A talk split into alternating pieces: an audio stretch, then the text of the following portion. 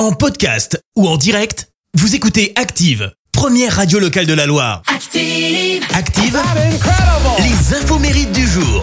Alors, en ce lundi 28 mars, déjà, nous fêtons les Gontrans. Côté anniversaire, la chanteuse américaine Lady Gaga a fait ses 36 ans. Euh, succès mondial dès le premier album. hein. C'était en 2008. Souvenez-vous, on découvrait euh, entre autres Poker Face.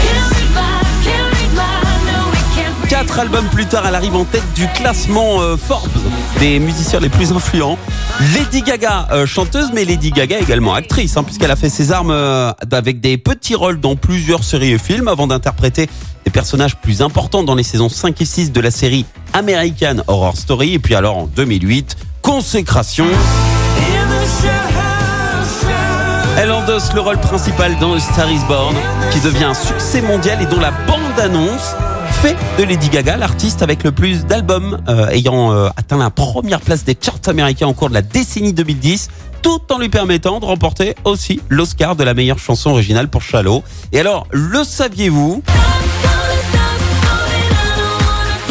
À la base, elle avait écrit ce morceau au téléphone pour Britney Spears. Sauf que Britney a refusé de l'inclure dans son album Circus. Mais déterminée à faire de ce titre un tube, Lady Gaga retente sa chance un an plus tard en proposant à Britney un duo. Là encore, Britney passe son tour. Et ben, c'est finalement Beyoncé, la nouvelle amie de Lady Gaga, qui l'a remplacée pour le succès qu'on connaît aujourd'hui. Ouais, dommage, euh, Britney. Et puis, euh, l'homme d'affaires espagnol, Amancho Ortega Gaona, fête ses 86 ans. Alors, son nom ne vous dit peut-être rien. Et pourtant, les filles euh, qui font du shopping connaissent son empire. Oui, puisque mesdames, vous êtes euh, sûrement allées au moins une fois dans l'un de ces magasins. C'est le créateur de la marque Zara et Amancho Ortega. Et ben, il a quitté l'école à 12 ans. À 17 ans, il devient vendeur dans une mercerie. À 27 ans, il a créé, il crée Goa, qui deviendra Zara 12 ans plus tard.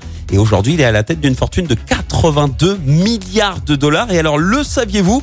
L'histoire est restée secrète, mais Sephora a failli lui appartenir parce qu'en fait, il a découvert Sephora en 93. C'était en inaugurant un Zara dans un centre commercial euh, à Thiers.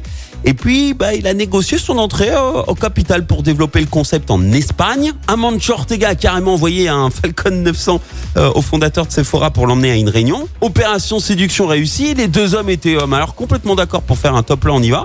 Mais, mais, il y a un mais, bah, les actionnaires ont refusé et c'est finalement LVMH en 97 qui a racheté l'enseigne.